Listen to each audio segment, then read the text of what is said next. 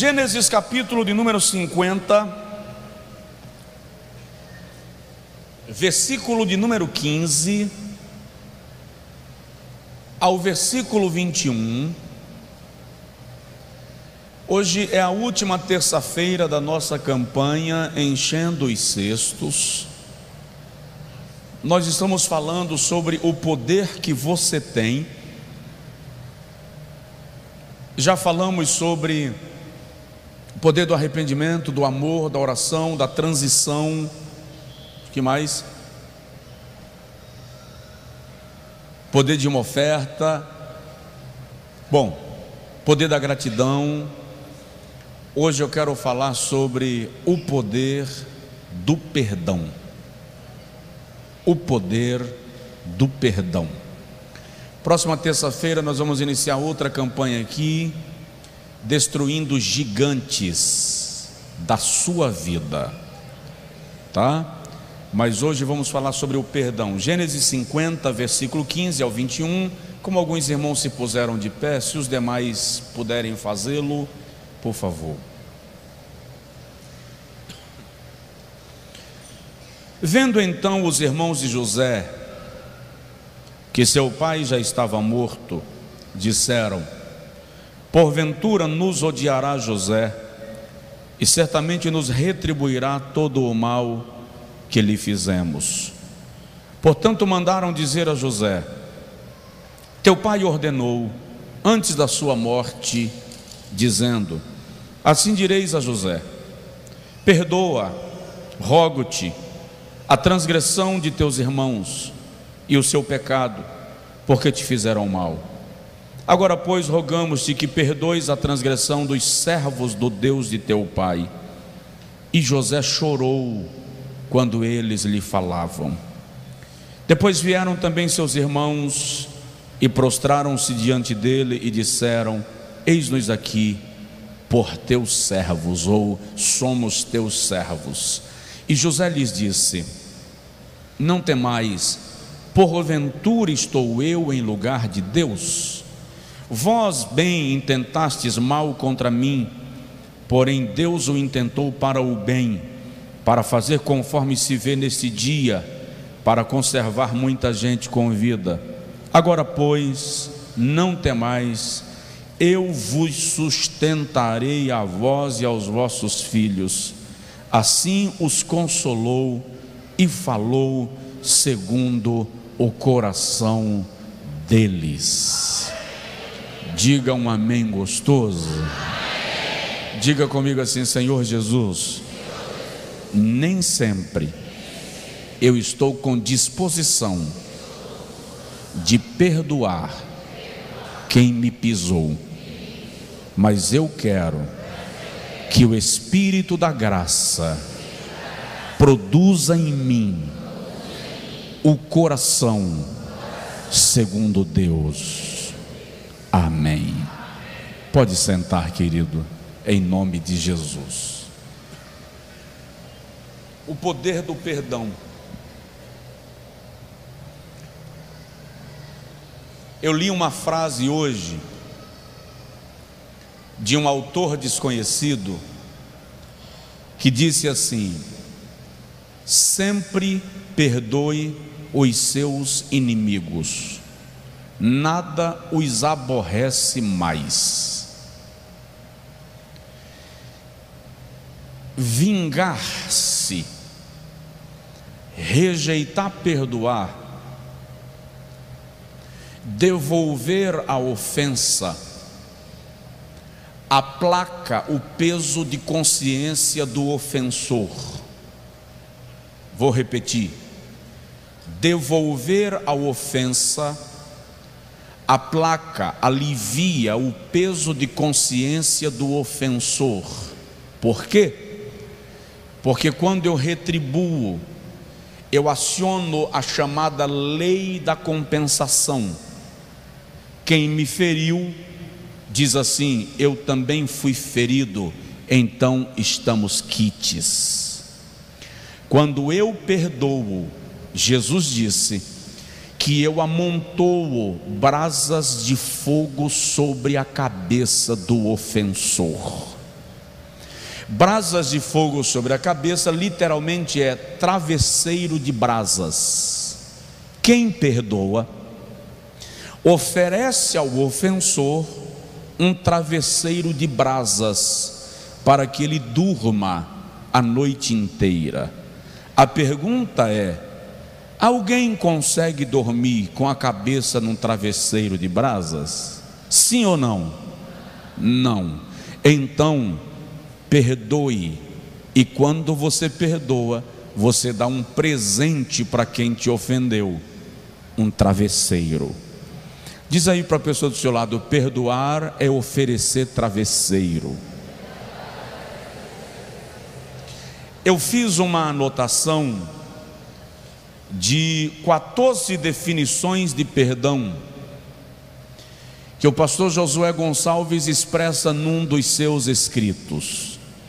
Ele diz: primeiro, perdoar é reconhecer que só Deus tem o poder de julgar.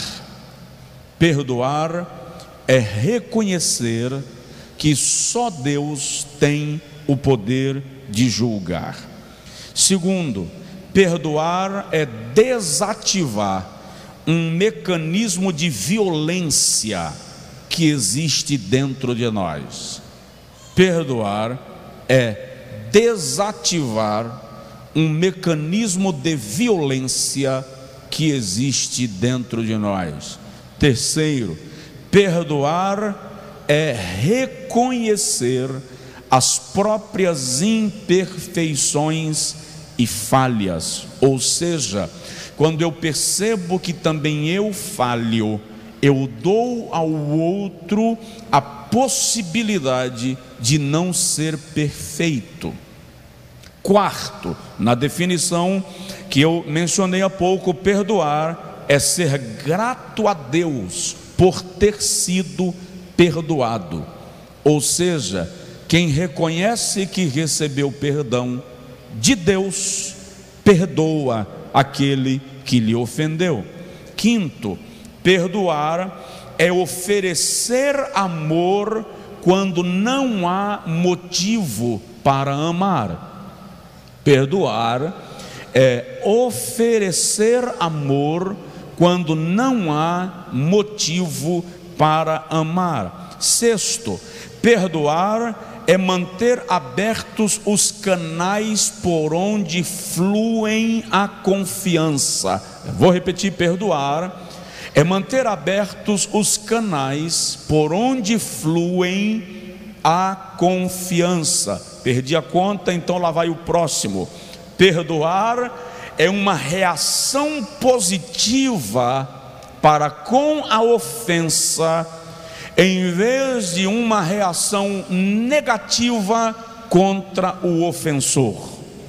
Perdoar é uma reação positiva contra a ofensa, em vez de uma reação negativa contra o ofensor. Perdoar é tomar a decisão de não levantar mais a questão diante de três pessoas: Deus, o outro e você mesmo. Perdoar é tomar a decisão de não levantar mais a questão diante de três pessoas: Deus, o outro e você mesmo. Ou seja, quem perdoa não fica batendo na mesma tecla. Quem perdoa não fica insistindo em fazer omelete com a ferida. Não fica batendo na ferida, porque quanto mais você bate, mais você magoa. Vamos lá. Perdoar é semear misericórdia. Perdoar é semear misericórdia. Mas perdoar é ter as emoções conquistadas. Salomão diz um negócio interessante. Salomão diz que é mais fácil conquistar uma cidade fortificada do que um coração ferido. Então, perdoar é conquistar as emoções, Concluindo, penúltimo lugar, perdoar é deixar livre. Perdoar é deixar livre. Perdoar é rasgar a conta. Perdoar é rasgar a conta. Quem não perdoa, daqui a 15 anos, numa discussão, coloca a caderneta de dívidas em cima da mesa. Eu já precisei lidar com situações de ofensas, pessoas em crise cuja ofensa já tinha mais de 20 anos. Foi na lua de mel, os filhos já estavam rapazes, e no meio da conversa para a solução de um problema, a mulher puxou a caderneta, irmão, e na caderneta veio dívida da lua de mel. E para calcular juros e correções em 20 anos de juros compostos, só uma calculadora científica, tá? Ou seja, perdoar é rasgar a conta. Provoca aí o seu vizinho e fala com ele: rasgue a conta. E por último, perdoar é apagar todo lixo emocional. Perdoar é apagar todo o lixo emocional. Você não é monturo, então não guarde lixo dentro de você. Você não é museu, então não guarde relíquias dentro de você, a não ser que essas relíquias sejam boas, construtivas, abençoadoras. O texto que nós lemos trata de um episódio já na conclusão, já no limiar da vida de José. José, no Antigo Testamento, é provavelmente o maior exemplo de alguém que decidiu perdoar e prosperou no perdão que concedeu. Ele foi vendido pelos seus próprios irmãos, filhos do seu pai, depois de ter sido lançado numa cisterna, ameaçado de morte e vendido pelos seus próprios irmãos, desterrado para um lugar estranho, com aproximadamente 17 anos, José foi cesseado, foi cortado do convívio do seu pai ainda na sua adolescência. Não bastasse ele ter perdido a sua mãe um pouco antes, que morreu do parto do seu irmão mais novo, Benjamim. Então José perde a mãe no meio da adolescência e no final da adolescência é desligado violentamente do seu pai pelos seus próprios irmãos. Quando José está no mercado de escravos, ele é comprado pelo capitão da guarda do Faraó. E quando chega na casa do capitão da guarda do rei, José sai de escravo a gerente de todos os negócios de Potifar. A mulher de Potifar então lança uma calúnia contra José, e por causa daquela calúnia, José foi preso e condenado.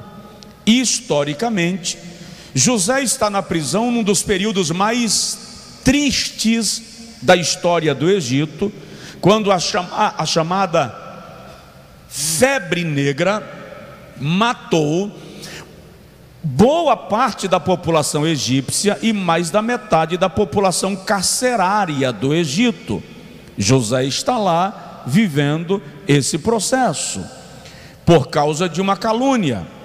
Na prisão, ele interpreta o sonho de um companheiro de cela e diz para o companheiro de cela: Tu serás levado de volta para o, a sala do rei. Quando estiveres lá, lembra-te de mim. O camarada esqueceu de José diante do rei e José também foi ignorado. Depois de dois ou três anos que aquele copeiro mor está diante do faraó, faraó tem um sonho, e aí o copeiro lembra-se de José, e José é chamado à presença do rei.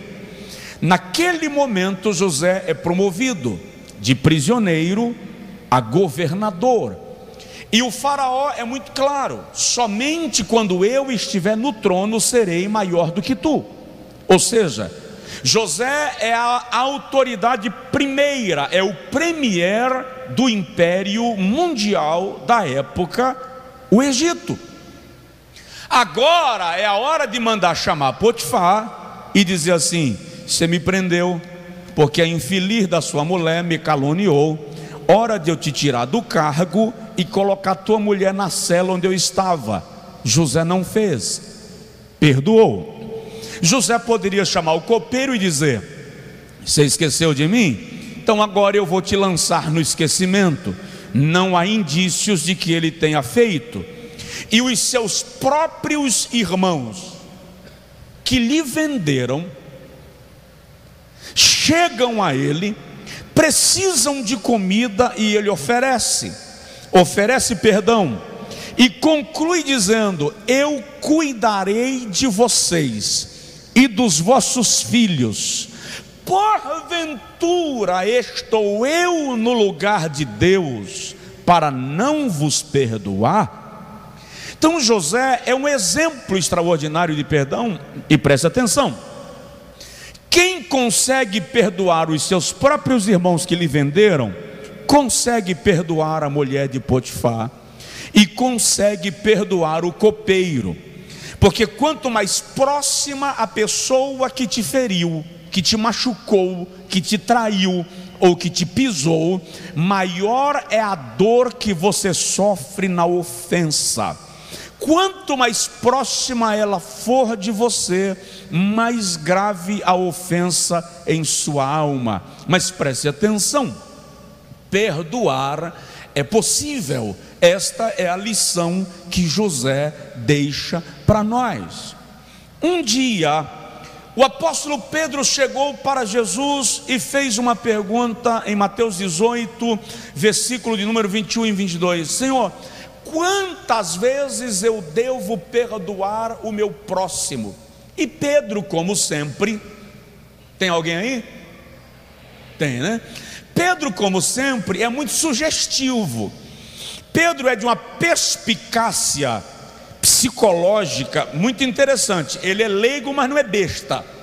Você pode observar que todas as vezes que Pedro interfere numa ação de Jesus, ele está querendo induzir Jesus a algo que era do interesse particular do próprio Pedro. Então ele diz assim: Senhor, quantas vezes eu devo perdoar alguém? Sete ele mesmo sugere, ele mesmo induz. Aí Jesus diz assim: não, 70 vezes 7. O que Jesus está estabelecendo ali não é um número de vezes para a prática do perdão, mas Jesus está estabelecendo um número ilimitado para que o perdão seja praticado. Jesus está ensinando para nós perdoar é o remédio que você dá para outro, a fim de que você mesmo seja curado. Perdoar é o remédio que você dá para outro, a fim de que você mesmo seja curado. Entenda isso. E existem algumas questões sobre o perdão que todos nós precisamos ter em mente. Primeiro, todo mundo já foi ferido, magoado, machucado, traído de alguma maneira, em alguma época, em algum momento. Sim ou não? Sim. Quem nunca foi ferido, magoado aí, levanta a mão, por favor. Todos já foram. Então, essa é uma verdade que eu e você temos que entender.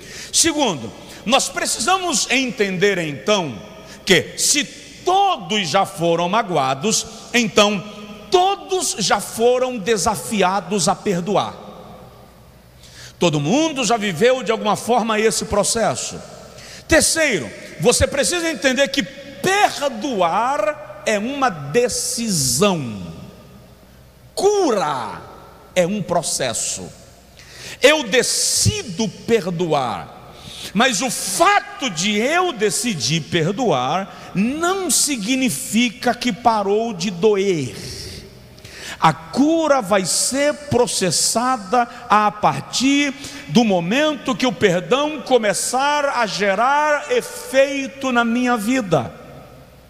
Então, decida perdoar, que a cura vem.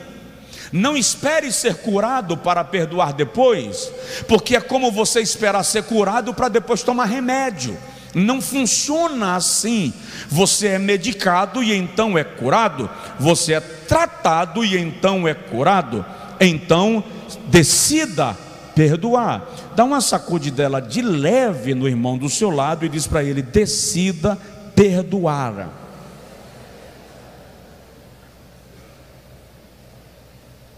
Uma outra verdade sobre o perdão que eu e você precisamos ter em mente é que quem perdoa esquece, não necessariamente. Perdoar não é passar a sofrer de amnésia. Quem perdoa lembra, sem ressentimentos. José não esqueceu o mal que os seus irmãos lhe fizeram mas não havia mais ressentimento, até porque lembrar é um mecanismo de proteção para não se colocar em linha de risco outra vez. Então é preciso ter isso em mente, e é preciso entender que perdão, uma outra verdade, perdão é um ato espontâneo. Olha para mim, perdão é um ato espontâneo. Ninguém me força a perdoar. Eu preciso decidir perdoar. Eu estava na sala de uma casa um dia com algumas pessoas e algumas crianças brincando, e uma das crianças, duas crianças começaram a brigar, e o mais rápido acertou um carrinho na testa do outro. Então aquele chororô. A mãe da criança que jogou o carrinho levantou e disse assim: peça desculpas. E o menino fez assim: peça desculpas. E ele encruzou os braços. Se você não pedir desculpas, eu vou lhe dar uma surra. E ele travou. Eu falei com ela: se ele pedir desculpas agora, não será desculpa ele não está querendo pedir desculpa agora. Se a senhora forçá-lo a pedir desculpa agora, para ele está soando como ofensa. Ele vai pedir desculpa para lhe atender, e na primeira oportunidade ele vai retribuir a vergonha que ele está passando agora.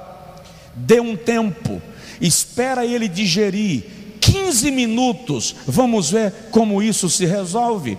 15 minutos nada, em menos de 10 minutos, eles já estavam brincando, abraçando e beijando o rosto um do outro. Por quê? Eu não perdoo porque alguém me força a perdoar, eu perdoo porque a minha alma decidiu que perdoar é um remédio que eu vou dar a você para que eu seja curado.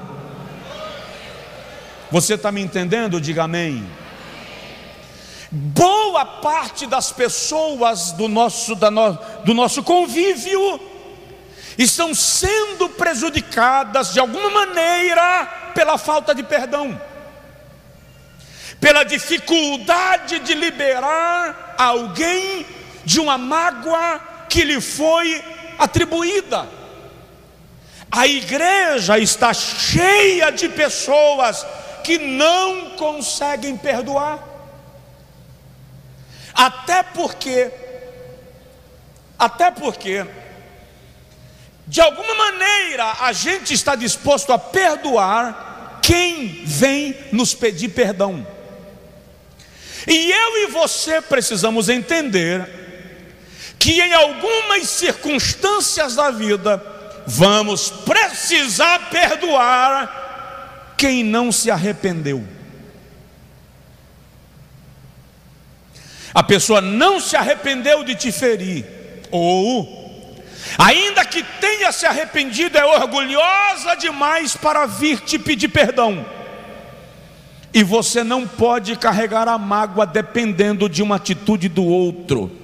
Ninguém pediu perdão a Jesus na cruz, mas ele disse assim: Pai, perdoa-lhes, porque não sabem o que fazem. Então, não dependa de que a pessoa te peça perdão para perdoá-la. Perdão é um ato espontâneo de um coração que reconhece que é possível caminhar sem um fardo que não lhe pertence. A mágoa é um fardo que Deus não colocou sobre você, ela não te pertence, você não precisa caminhar com ela. Perdoe. Eu já disse para os irmãos aqui, e acho que não vai dar para eu concluir o raciocínio hoje, devido à hora mas se não der para concluir, a gente continua na próxima terça. Eu já disse para os irmãos aqui de uma senhora, eu estava pregando no Rio um domingo pela manhã, e eu preguei sobre a psicologia do perdão. Quando eu desci do púlpito, uma senhora, uma brancona, me procurou e ela estava vermelha, ela travada, e ela disse assim: Pastor, eu não sei o que eu faço para perdoar alguém. Ela chorava. Eu tenho muita raiva de uma pessoa, eu tenho ódio dessa pessoa. E eu perguntei para ela, minha irmã, não dá para se aproximar dessa pessoa, conversar e dizer: Você me magoou, você me feriu muito, isso está me trazendo prejuízos. Ela disse assim, pastor, a pessoa que eu tenho essa raiva é o meu marido. Eu disse para ela, mais complicado ainda, porque dormir do lado de um cara que a senhora tem raiva nessa intensidade deve ser um problema. Ela disse assim, pastor, o meu marido morreu já fazem oito anos. Aí eu disse assim: espera, espera, espera, espera. Espera, espera, espera. Eu dei uns passos para trás. A senhora tem essa raiva de um cara que já morreu há oito anos. Ela disse assim: as mãos dela estavam assim, ó. Se eu pudesse, pastor, eu ia desenterrar ele. Eu queria pisar na ossada daquele miserável e dizer: toma. E ela soltou um, um título, um adjetivo bem pesado. Toma, miséria, estou substituindo. Você morreu e eu estou viva. Eu falei com ela, minha irmã, com essa intensidade de raiva, eu estou na dúvida se quem morreu foi ele ou a senhora. Ou se ambos morreram e a única diferença é que um deitou e o outro ficou em pé. Porque raiva te mata, ainda que você esteja caminhando ela está te sugando, te destruindo aos poucos, e Deus não planejou esse estilo de vida para a sua alma. Presta atenção, você tem poder de perdoar e viver em paz. Pode viver isso. Então, deixa eu falar rapidinho sobre o poder do perdão. O que o perdão pode gerar na sua vida? Primeiro, o perdão salva. Não posso ignorar nesta mensagem que nós só fomos salvos porque Deus decidiu nos perdoar. Primeira epístola de João, capítulo 1, versículo 9, versículo 7, 9. João diz assim: Se confessarmos os nossos pecados, Ele é fiel e justo para nos perdoar e nos purificar de toda iniquidade. Fomos salvos porque fomos perdoados. Agora, você pode olhar para mim e dizer assim: ah, pastor, aí é Deus, tem nada a ver comigo. Tá. Tiago capítulo 2. Versículo 13, Tiago diz assim: Porque o juízo será sem misericórdia sobre aquele que não exerceu misericórdia. E a misericórdia triunfa do juízo. Olha o que Tiago está dizendo. O juízo de Deus será sem misericórdia sobre aquele que não pratica misericórdia.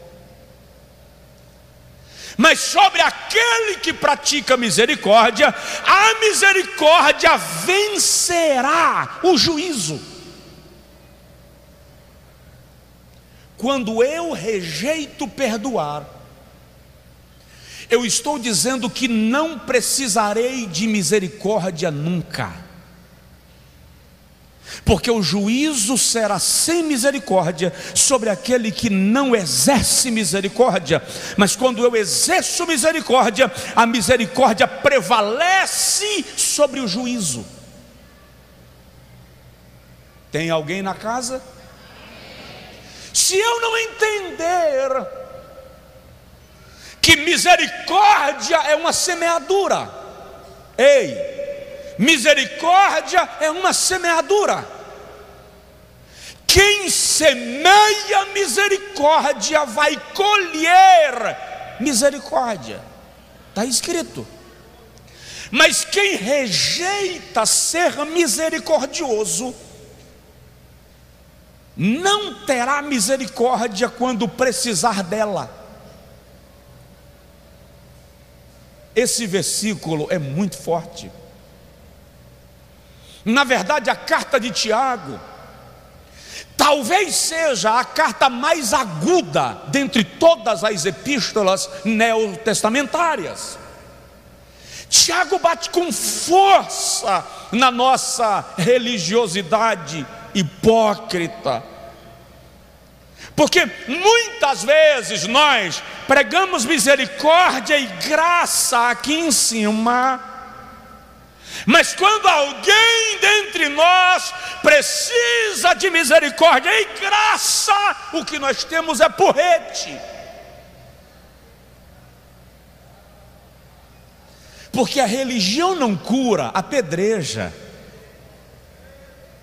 A religiosidade não cura, expulsa do convívio como um leproso no Antigo Testamento. A religiosidade faz com quem falha o que os judeus fizeram nos dias de Jesus com os publicanos: não pode conviver com a gente, não pode entrar na sinagoga. Pregamos um perdão que não praticamos, porque a gente prega amor e prega perdão, mas quem falha não pode continuar convivendo com a gente, porque a gente quer massacrar. Nós queremos pisotear. Aí Tiago diz: o juízo será sem misericórdia sobre aquele que não exercer misericórdia. Mas Sobre aquele que exercer misericórdia, a misericórdia triunfará sobre o juízo. Precisa explicar mais? Não? Precisa mais alguma explicação? Sim ou não? Então, perdoar salva. Você pode salvar alguém da perdição quando você comunica que ele está perdoado que ele está liberado. Você pode salvar alguém do suicídio, da vergonha, da autodestruição. Quando você chega para o tal e diz: Você está liberado, vá em paz, a conta foi rasgada, não há débito a pagar, o assunto foi quitado por Jesus. Vamos lá.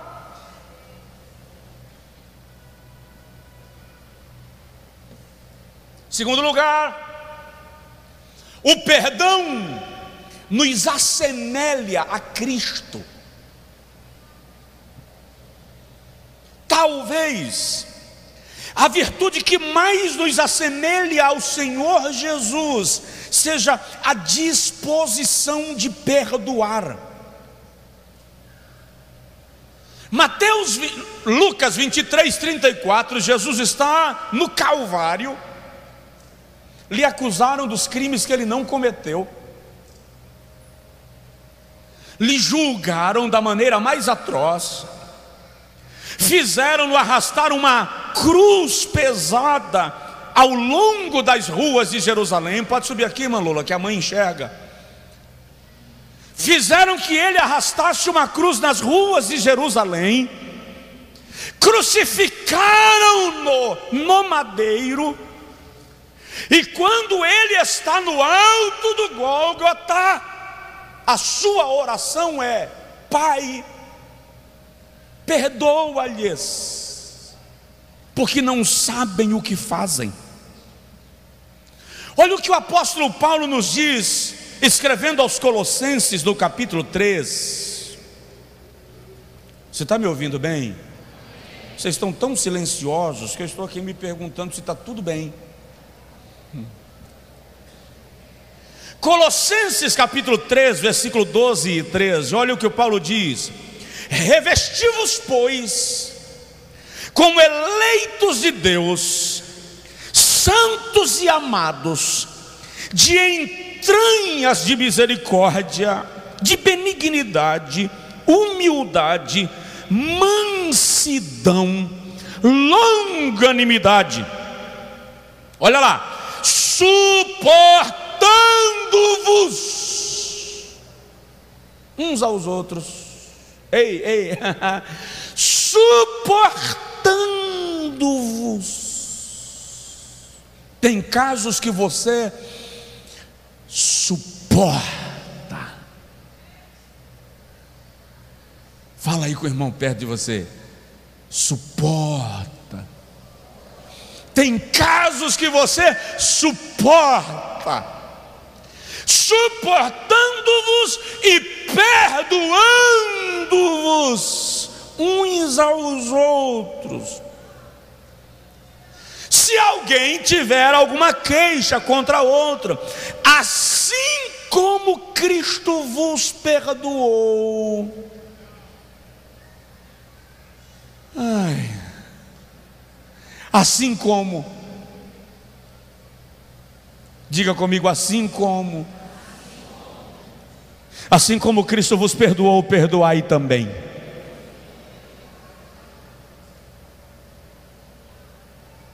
O que nos assemelha a Cristo não é o coque no cabelo, coque, popa, como você quiser falar.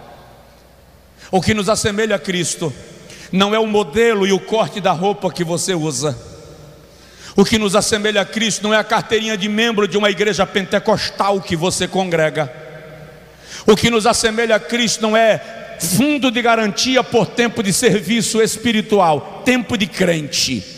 Quanto mais tempo de igreja você tiver, mais parecido com Jesus você se torna. Uh -uh.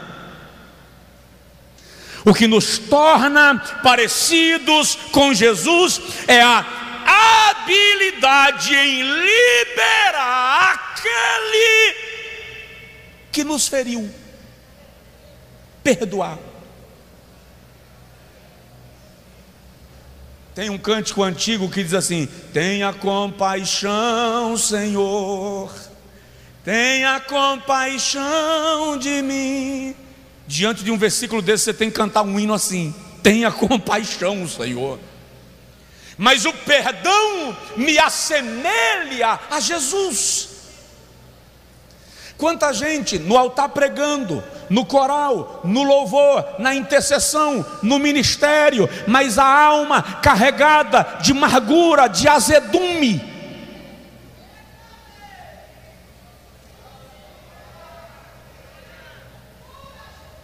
Precisamos ser curados. Precisamos ser tratados. Quando eu não perdoo, eu utilizo cada oportunidade para retribuir, para manifestar a minha dor. Quando a minha alma está curada, eu não permito que a velha mágoa seja maestra ou maestrina do meu comportamento. Então, quando eu perdoo, eu me assemelho a Cristo. Terceiro lugar, posso ir mais um pouquinho? Pode mais um pouco? O perdão se reproduz.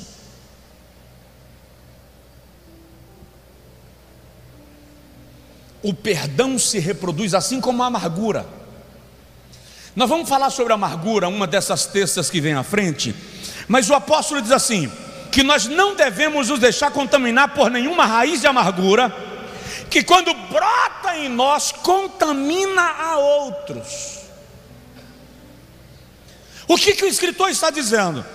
O escritor está dizendo que quando eu fico chateado com o irmão Cacau, e em vez de resolver com ele, eu vou conversar com o pastor Edivaldo e falo do que Cacau me fez, eu acabei de contaminar mais um. Como o pastor Edivaldo também tem amigos e se condoeu, porque todos nós somos amigos da vítima, ele vai e conversa com o irmão Rogério, que também ficou magoado pelo que Cacau me fez. Com isso, eu já contaminei três. Aí é, o escritor aos Hebreus diz: não contaminem ninguém com raiz de amargura. Vai chegar o dia que eu vou falar disso melhor. O perdão é a mesma coisa, porque no momento que eu perdoo você, ou que eu te peço perdão, aquelas pessoas que eu contagiei com a minha amargura vão perceber que o meu coração foi curado e elas serão curadas pelo perdão que brotou dentro de mim. Ou seja, o perdão se reproduz. Se reproduz de tal maneira, ei, olha que coisa grave. O perdão se retribui de tal maneira que quando eu perdoo o meu irmão, eu abro caminho para ser perdoado por Deus. Parece que não. Mas quando eu perdoo o meu irmão, eu abro caminho para ser perdoado por Deus. Eu vou encerrar nesse item e os próximos a gente continua na próxima semana. Mas olha só, Mateus capítulo 6, versículo 12, Jesus diz assim: Perdoa-nos as nossas dívidas, assim como nós perdoamos aos nossos devedores. Eu lembro, quando eu leio esse versículo, eu lembro do meu avô, meu avô paterno, vô João. Um dia um menino xingou minha mãe. Eu devia ter uns 10 anos de idade, e se você quiser ver um menino nervoso, mexe com a mãe dele. Quando ele xingou minha mãe, eu peguei uma pedra e falei com ele: se você for homem, vem xingar mais de perto. E ele veio. Hum. E eu tinha uma pontaria muito boa. Eu estava esperando ele chegar no ponto que eu precisava. Catei uma pedra, fiquei aqui atrás procurando a posição que eu precisava na pedra para jogar nele, achando a pontinha que eu queria. E ele veio se aproximando para xingar minha mãe de novo e xingou. Eu disse: Vem mais perto e xinga de novo. E ele veio. Mas eu já estava tendo visão. Ainda lembro da cena. Meu avô saiu na porta da casa da carpintaria e disse assim: Josué, meu filho, vem cá. Eu disse: Agora não vou. Vou lavar a honra da minha mãe. Vem cá, meu filho, é rápido. Nestante vou. Aí meu avô fez assim: Josué. Todo menino conhece esse tom e sabe o que significa. Eu guardei a pedra na mão, cheguei para o meu avô e sim, vou. Seu pai lhe ensinou a orar o Pai Nosso? Eu disse, ensinou. Ora aí para ver se ele ensinou certo. Eu disse, mas agora? Orar o Pai Nosso agora? É hora rapidinho. Eu parti no meio do mundo, Pai nosso que está no céu, santificado seja o teu nome, venha a nós o teu reino, seja feito tua vontade, assim na terra como no céu. Por nós de cada dia nos dá hoje, perdoa nossas dívidas, assim como nós perdoamos nossos devedores, e a pedra está na mão. Quando eu falei assim, como perdoamos nossos devedores, meu avô disse: Para. Eu disse: Como assim? Errei? Não, você não errou. Eu pensei que o meu avô não tinha visto a cena, e ele viu. Aí ele diz assim: Você vai pedir a Deus que perdoe agora os seus pecados, do mesmo jeito que você perdoou o menino que acabou de xingar sua mãe. Perdoa os nossos pecados, assim como eu perdoo. Quando meu avô disse isso, eu soltei a pedra aqui atrás, querendo que ele não visse que a pedra ainda estava na mão. O menino escapou. E eu aprendi uma lição.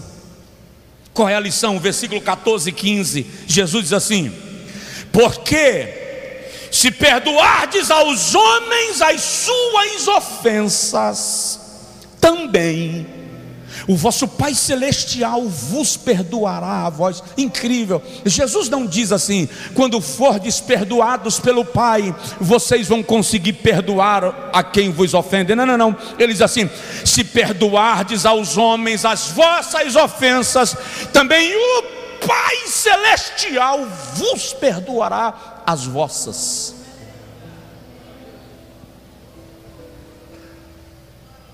E olha o versículo 15. Se porém, se porém, não perdoardes aos homens as suas ofensas, também o vosso Pai Celestial não perdoará as vossas ofensas. Tem alguém aí? Fala assim com seu vizinho: vai embora não.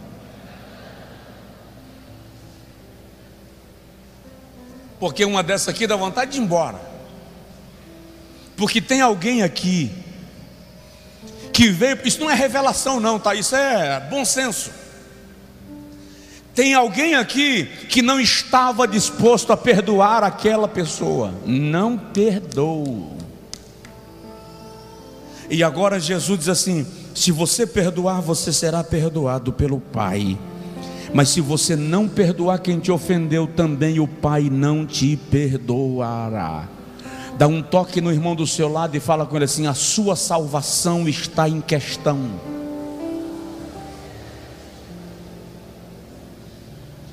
A sua salvação está em questão. Vai resolver isso ou vai render esse problema em sua alma? O perdão se multiplica e te alcança. Mateus capítulo de número 11, versículo de número 25 e 26, o Senhor Jesus diz assim: Marcos 11, 25 e 26, o Senhor Jesus diz: Por isso vos digo que todas as coisas que, que pedirdes orando, crede que recebereis, e tê-las eis. Aí Jesus diz assim: quando estiverdes orando, perdoai. Se tendes alguma coisa contra alguém, para que o vosso Pai que está nos céus vos perdoe as vossas ofensas. Mas se vós não perdoardes, também vosso Pai que está nos céus não perdoará as vossas ofensas. Quando estiver orando, perdoe. Pastor Josué, eu preciso concluir. Por que, que eu oro e parece que o céu não se abre? Eu já fiz campanha de 21 dias, de 40, de 7 semanas, já fui para o monte, já desci para o vale. E a resposta não vem. Pastor, por que, que eu não sinto a presença de Deus na oração? Pastor Josué, por que, que aquele milagre não acontece na minha vida? Ei, a falta de perdão está fechando portas de bênçãos que Deus quer liberar sobre você.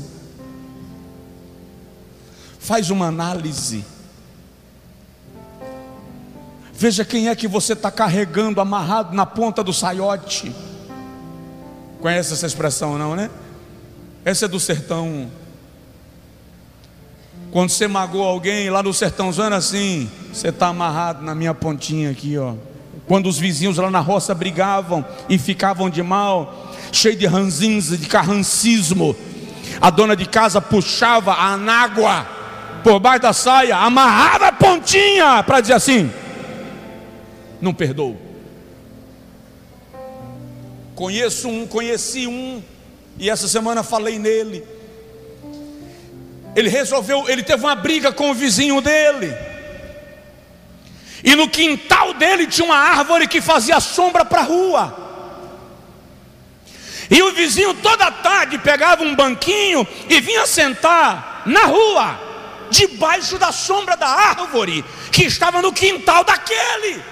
Foi no dia que ele descobriu que o vizinho sentava na sombra da árvore do quintal dele, ele foi lá, tacou o machado e cortou a árvore. Isso não é piada, eu conheci. E eu perguntei, mas precisava cortar a árvore. Escaba daí que inimigo meu não senta na minha sombra. Aí eu disse, mas a sombra não era sua, era da árvore, mas a árvore era minha.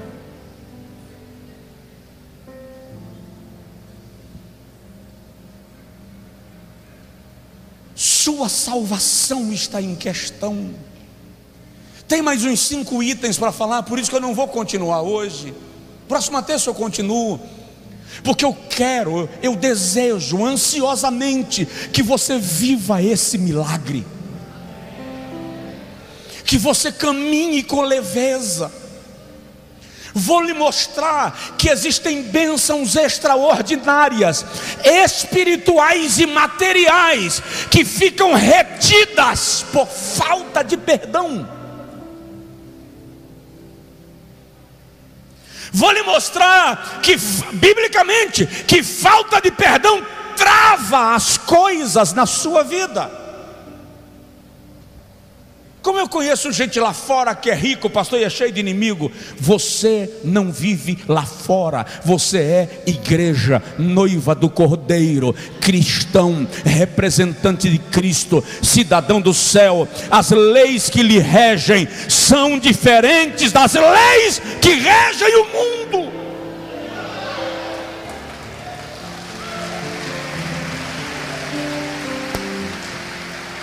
Fica de pé, por favor.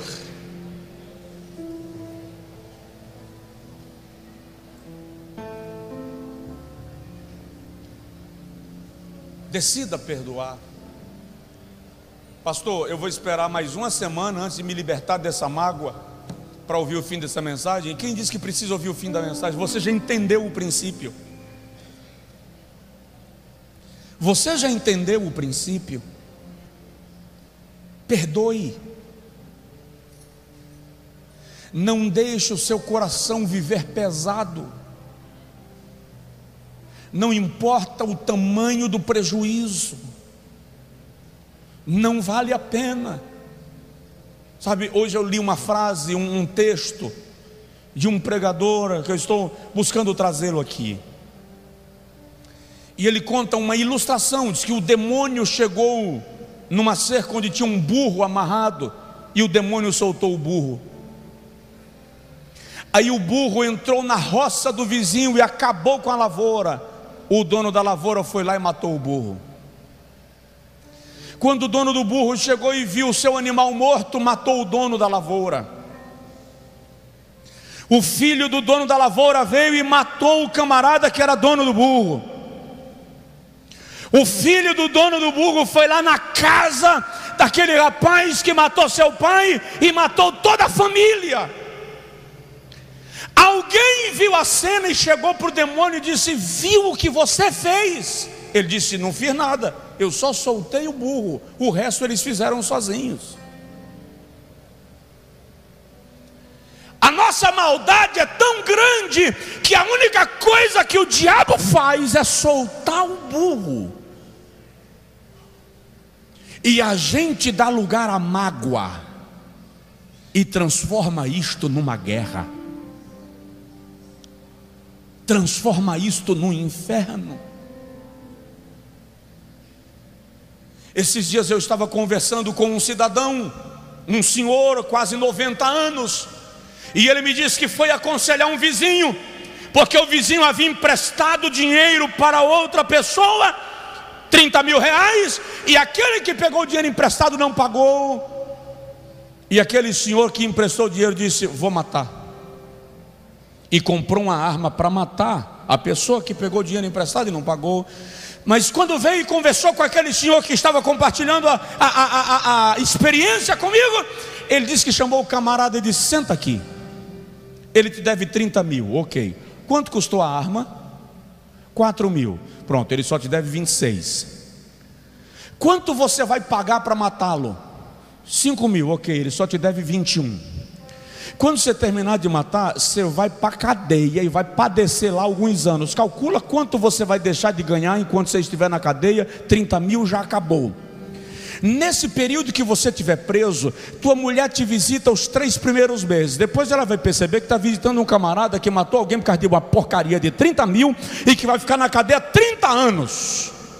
Ela vai dizer assim: não vou ficar vindo para cá toda semana 30 anos. Você já acabou de arrebentar sua família. Vale a pena? Ei, calcule, o dano não é mais caro do que a sua paz. A ofensa não é maior do que a sua dignidade. Perdoe. Perdoar não é uma opção, é um princípio. Provoca o vizinho, fala com ele, se esforce, perdoe. Não fica remoendo, quero orar com você. Coloque seu coração diante de Deus agora. Em nenhum momento eu disse que perdoar é fácil, porque em algumas circunstâncias é bem complicado. Você tem que mergulhar em Cristo para conseguir. Tem que se espelhar nele. Para não retribuir, para não vingar, para não massacrar, porque o Senhor diz: Minha é a vingança, eu retribuirei. Ore comigo agora e diz para o Senhor: limpa meu coração, dispõe a minha mente. Se você tem uma mágoa contra alguém específico, nesta oração agora, ainda que você não possa verbalizar, porque você não quer que a pessoa do seu lado ouça, balbucie, pronuncie, Diga, Senhor, eu decido perdoar Fulano, Fulana.